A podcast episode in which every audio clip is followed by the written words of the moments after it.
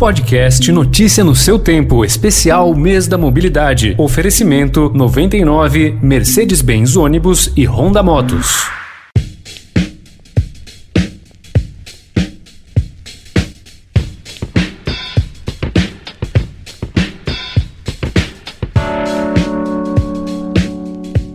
É possível tornar a mobilidade mais democrática?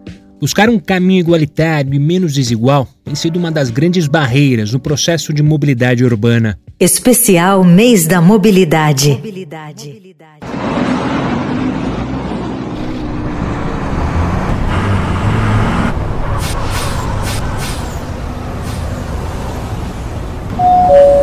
Passageiros com destino à linha 1 azul para seu conforto, utilize a opção de transferência na estação Ana Rosa. Próxima estação Carioca. Estação de transferência entre as linhas 1 e 2 e de integração com o VLT e o bonde de Santa Teresa.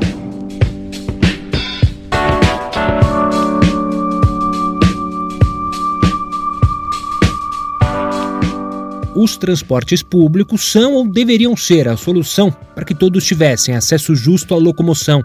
O professor em Administração Pública e Governo da FGV e pesquisador do CPSP-FGV, Ciro Biderman, explica que a matemática para uma tarifa justa, tanto para empresas e passageiros, é complexa. Em princípio, um sistema de tarifas equilibrado para qualquer meio é um sistema no qual as tarifas, né, o total arrecadado com as tarifas, compensa o custo. Isso vale para produtos em geral, serviços em geral. No caso do ônibus, do transporte público, isso em geral não é seguido. Né? E o motivo pelo qual não é seguido, entre outros, é que você precisa garantir o direito de ir e vir das pessoas. Portanto, você precisa garantir que todos consigam arcar com essa tarifa. Por esse motivo, é muito usual você encontrar subsídios fora do Brasil. O Brasil é um caso de exceção, onde não há é, subsídios na grande maioria das cidades,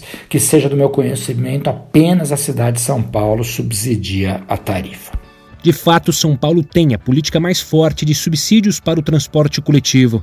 As subvenções pagas pelo poder público paulistano representam 20% dos custos operacionais.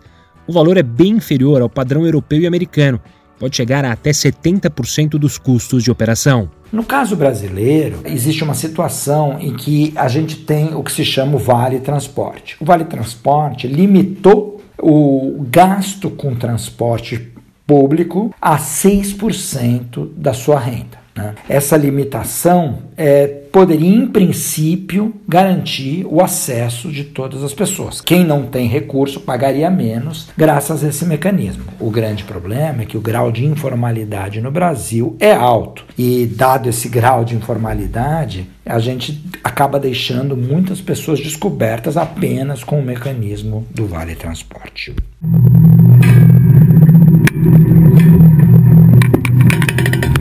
Para o professor, a universalização do transporte poderia sim vir através do Vale Transporte. Eu retomo esse meu ponto de garantir é, um Vale Transporte universal. Acho que essa seria a universalização que os importantes pensadores do transporte têm feito um paralelo aí, quase uma brincadeira com o SUS, que é um, um, um sistema que não fosse ele, talvez a gente estivesse pior na pandemia, e que é um sistema único, né? ou seja, um sistema universal no fundo, né?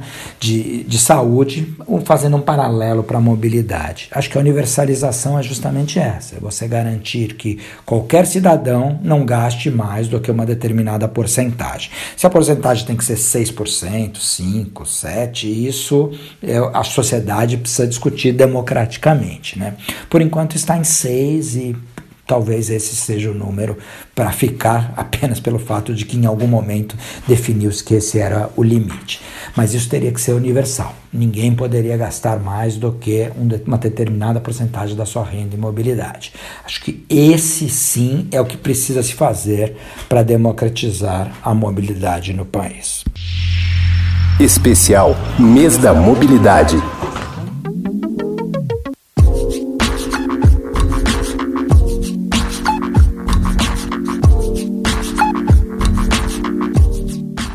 Já o cientista social e presidente do Gueto, Gestão Urbana de Empreendedorismo, Trabalho e Tecnologia Organizada, Vitor Del Rey, pondera que a democratização da mobilidade só virá quando ouvirmos quem de fato usa o transporte. Bom, eu penso que o que se precisa fazer em, medidas de democratização, de acesso, de mobilidade, é obviamente inserir o pobre no, no debate. O pobre precisa dizer a cidade que ele quer. Né? Então, geralmente, alguém que, que supostamente estudou muito e que participou dos melhores fóruns mundiais, enfim, foi a Harvard, foi a Yale, não sei né, diz para o pobre qual é a mobilidade que ele tem que ter. Então, precisa incluir o pobre no debate. Então, se o pobre está inserido no debate, ele consegue dizer qual é a mobilidade que ele precisa, a gente tem muito mais assertividade. Ambos, no entanto, concordam que uma mobilidade mais justa passa pela transparência. Outra coisa é que a gente precisa prestar muita atenção né, em como esses arranjos de concessão para operar transporte é feito. Por quê? Porque não é de, de, dos 10 anos passados que as pessoas mais pobres e pretas reclamam da qualidade do, do transporte. Então, bom, se essas pessoas continuam reclamando da qualidade dos transportes e são as mesmas empresas que ganham as concessões para operar, tem alguma coisa errada no modelo de concessão e quem concede né, a concessão para operar. A gente não pode esquecer que o, um dos aspectos da mobilidade urbana é a qualidade do transporte. O que, que me adianta abrir um corredor expresso como o BRT faz se a viagem é horrível e em tempos de pandemia ele está superlotado? E as pessoas estão ali sendo expostas e depois levando o vírus para o trabalho, para suas casas. Hoje em dia, os dados de mobilidade, na grande maioria das cidades, está nas mãos dos operadores que não abrem esse dado. Né? Então, esse é um dado público, ele tem que ser aberto e não pode ficar na mão dos operadores. Esse dado e todo o sistema de pagamento precisa sair da mão dos operadores e ser de alguma maneira administrado pelos municípios, não necessariamente oferecido pelos municípios. Ele pode ser oferecido por uma empresa de tecnologia, mas separada dos operadores para não haver aí conflito de interesse. Isso seria um mecanismo de transparência, de accountability, se você quiser usar o termo em inglês, e que seria muito relevante para que a gente de fato consiga chegar aí num ponto em que a democratização da mobilidade seja uma realidade.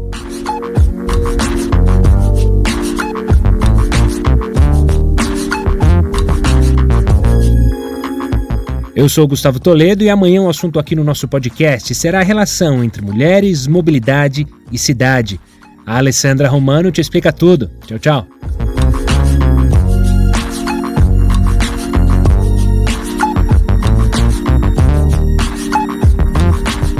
Podcast Notícia no seu tempo, especial Mês da Mobilidade, foi apresentado por 99, Mercedes-Benz Ônibus e Honda Motos.